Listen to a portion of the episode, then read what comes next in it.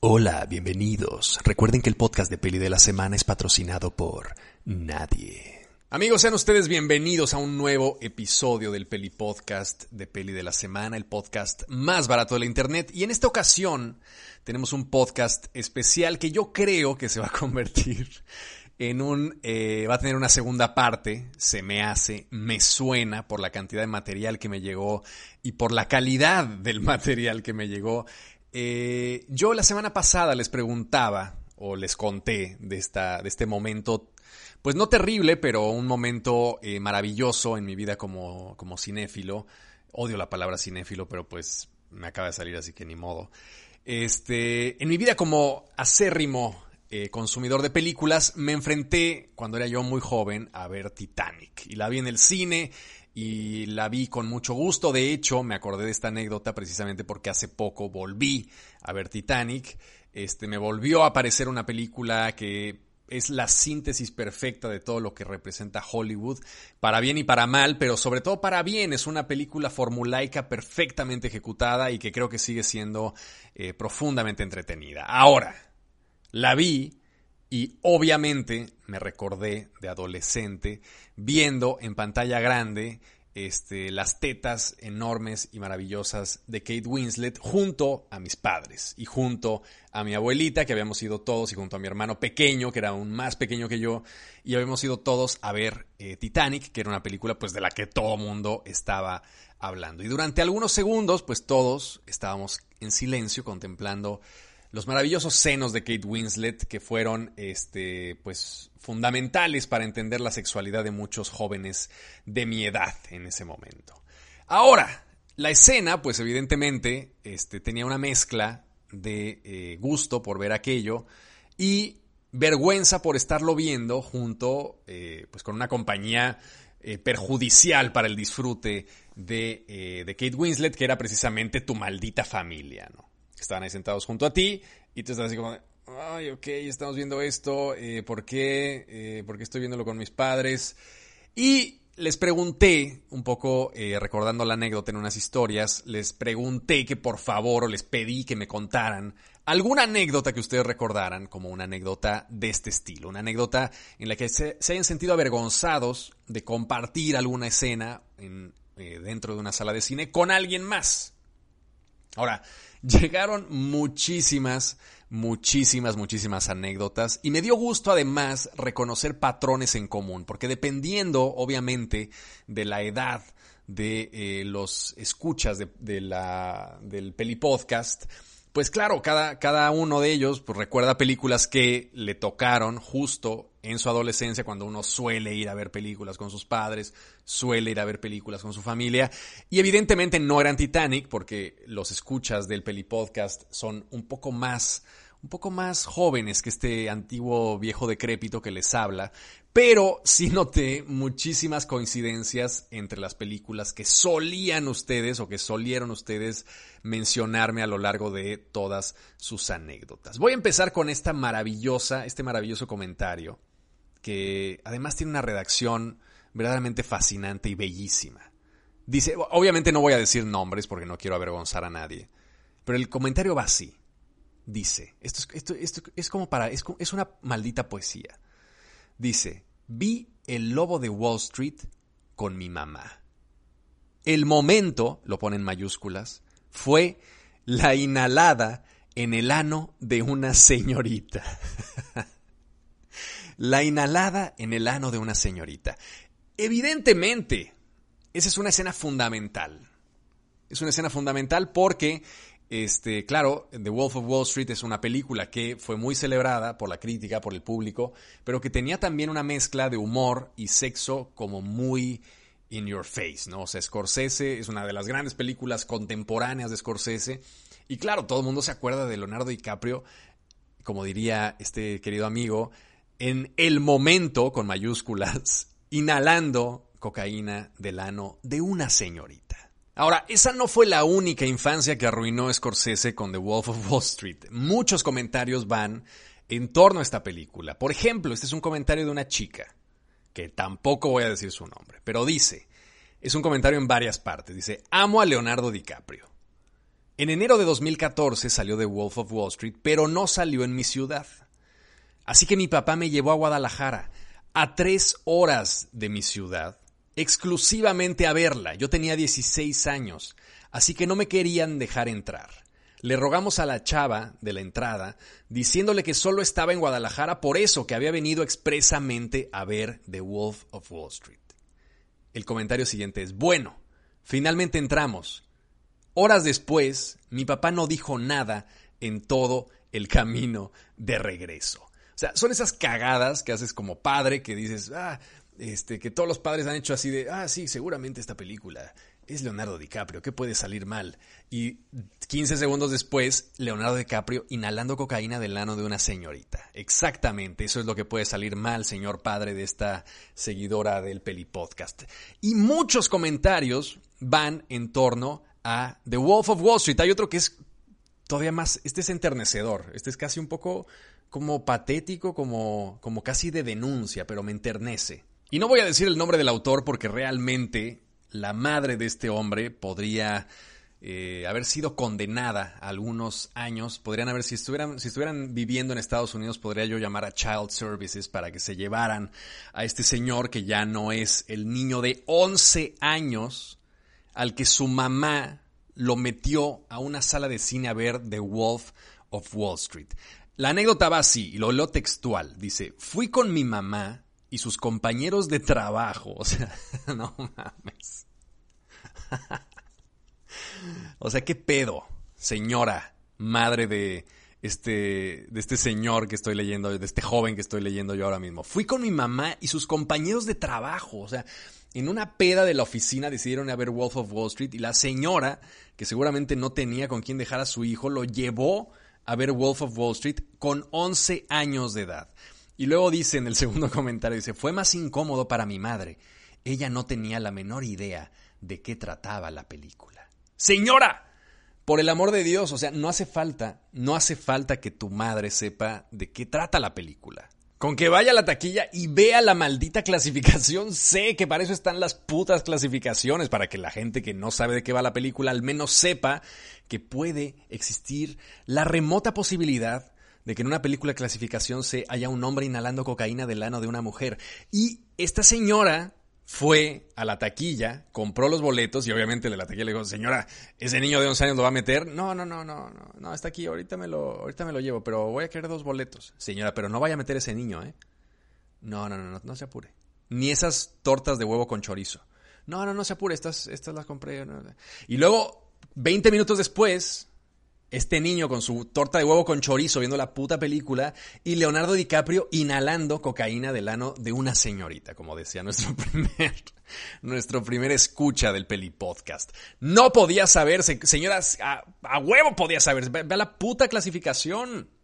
Y como este testimonio hay varios, o sea, varias infancias fueron trastornadas y trastocadas por Martin Scorsese, por Leonardo DiCaprio, por Jonah Hill en El Lobo de Wall Street, una grandísima película. Ahora, otra de las películas que este, causaron escosor en los, en los escuchas del Peli Podcast este, y que trastocaron de igual forma su relación con sus familiares fue The Shape of Water.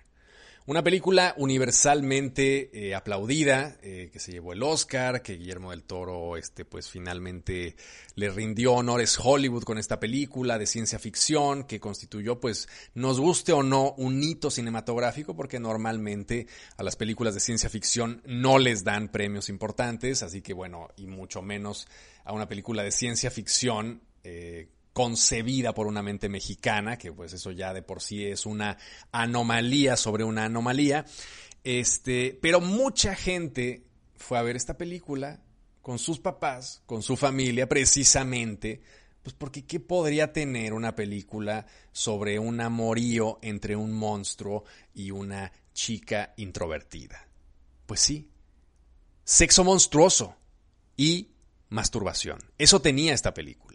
Y entonces mucha gente me escribió narrándome anécdotas eh, bastante chuscas al respecto. Pero hay una, hay una anécdota que voy a rescatar porque no solamente es la anécdota en sí misma, sino la forma en la que está redactada esta auténtica poesía de la vida cotidiana de una mujer que fue a ver con su padre The Shape of Water. El texto va así. Pongan, pondría música de violines, pero este es el podcast más barato de la internet y no voy a hacerle la menor postproducción a este audio. Tiene que ser así, puro. Dísela, dice esta, esta lectora dice eh, esta escucha, dice, ver The Shape of Water, me incomodó ver The Shape of Water con mi papá en el cine. La protagonista, escuchen esto, la protagonista hace el autodelicioso. hace el autodelicioso. RAE, Real Academia de la Lengua Española, por favor, este, en lugar de andar haciendo mamadas, que si ya aprobaste eh, la COVID generación y palabras como covidiotas, deja de estar diciendo mamadas y aprueba ya la palabra autodelicioso como sinónimo de masturbación, por favor. Ahora, no me voy a distraer, voy, a seguir con el, con el texto. Dice, ver The Shape of Water con mi papá en el cine. La, la protagonista hace el autodelicioso como tres veces seguidas en los primeros diez minutos de la película. Mi papá me dijo, no sirve esta película. Mejor ya vámonos. Ja, ja, ja. No le hice caso porque a mí sí me iba gustando. es increíble este, este, comentario. Es, este comentario es para enmarcarlo. Sobre todo porque todo, todo encaja. Es una grandísima narración. Primero, por un lado, la, la emoción de vergüenza de ver eso junto a tu padre, una, mujer masturbándose. Pero luego el, sentimiento tan tajante del padre, de, después de dedicarle 10 minutos a una película, de decir, levantarse y decir, esta película no sirve. No sirve esta película, mejor ya vámonos. y como esta mujer, mucha gente me narró el momento precisamente pues del sexo mutante que ocurre en la película de Guillermo del Toro, este, que es una escena con mucho tacto, pero pues que no deja de ser eso, el sexo de una mujer este, humana con un mutante, ¿no? Que además me gusta, eh, no es una película que yo quiera mucho, The Shape of Water, pero sí me gusta esa subversión este, que recupera estos fetiches japoneses de los sexos monstruosos, digamos, hay una, hay toda una este, rama de la pornografía japonesa que involucra tentáculos y que involucra este, pues, situaciones sexuales con monstruos de grandes penes y de este tipo de cosas. Este, y hay un fetiche asociado a esto. Porque no deja de ser atrayente la idea de un super un ser, un, un, ser que está como a medio camino, un ser antropomorfo que está casi a la mitad entre un ser humano y un dios marino, ¿no?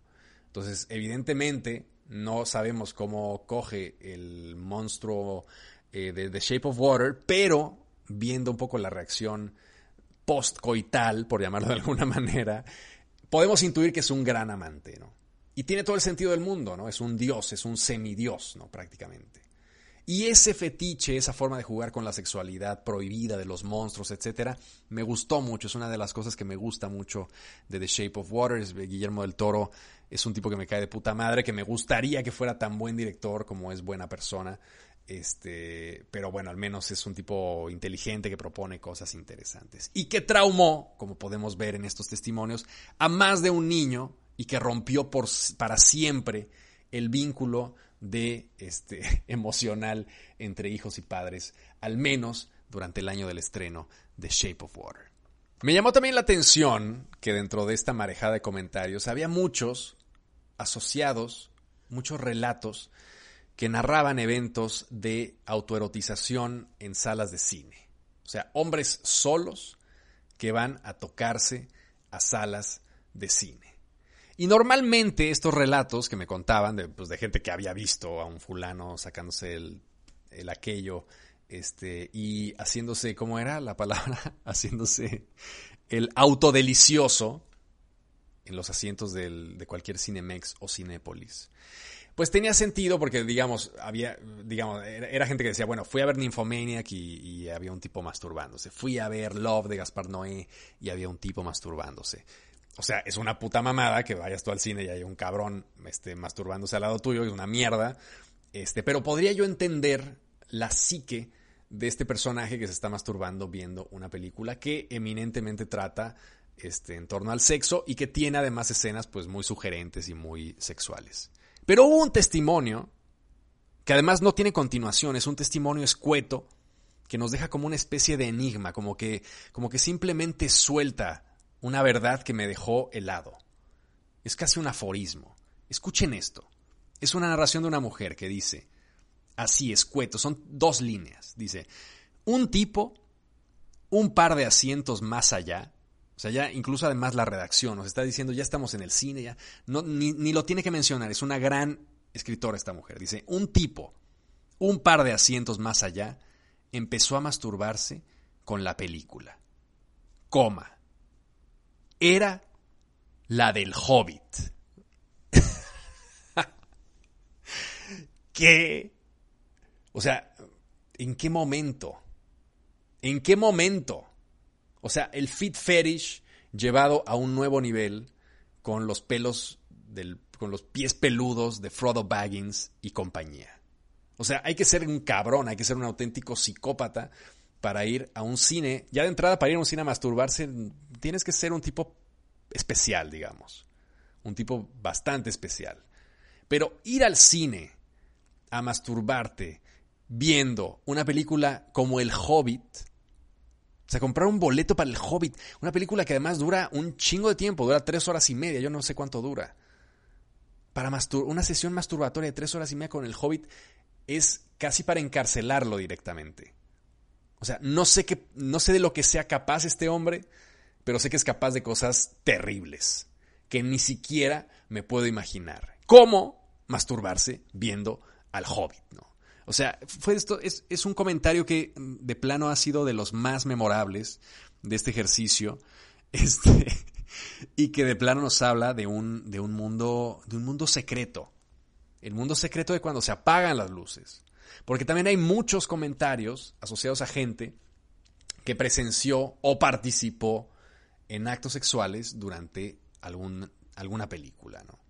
Y esto de alguna manera me puso nostálgico porque finalmente el cine, que es este acto colectivo maravilloso, este, que ahora nos hemos visto forzados a disfrutar solos o acompañados en menor grado por una o dos personas, este, en la comodidad de nuestra sala o en la comodidad de nuestro cuarto de la tele y viéndolo ahí de manera sin, sin la interacción social.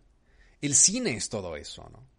O sea, el cine realmente es un lugar donde la gente ha vivido experiencias que no son la película. O sea, ha vivido experiencias extrapeliculares, ¿no? Por decirlo de alguna manera. O sea, el compartir, la experiencia del tipo que se le cayeron las palomitas, el estar pegado junto a mucha gente, cuando todo el mundo grita al unísono, cuando sale el exorcista vomitando, o girándole la cabeza, o este, brincas con las películas de Ari Aster y brincas con, este, o te emocionas y volteas y te das cuenta que no eres el único que está llorando en Dancer in the Dark, te das cuenta que todo el mundo está fingiendo que no está llorando, ¿no? Eso es el cine. Y me puso triste leer todas estas anécdotas de sexo en el cine. Aunque algunas, como la del Hobbit, me dieron un chingo de risa. Precisamente porque hemos perdido eso. O sea, el cine como espacio colectivo.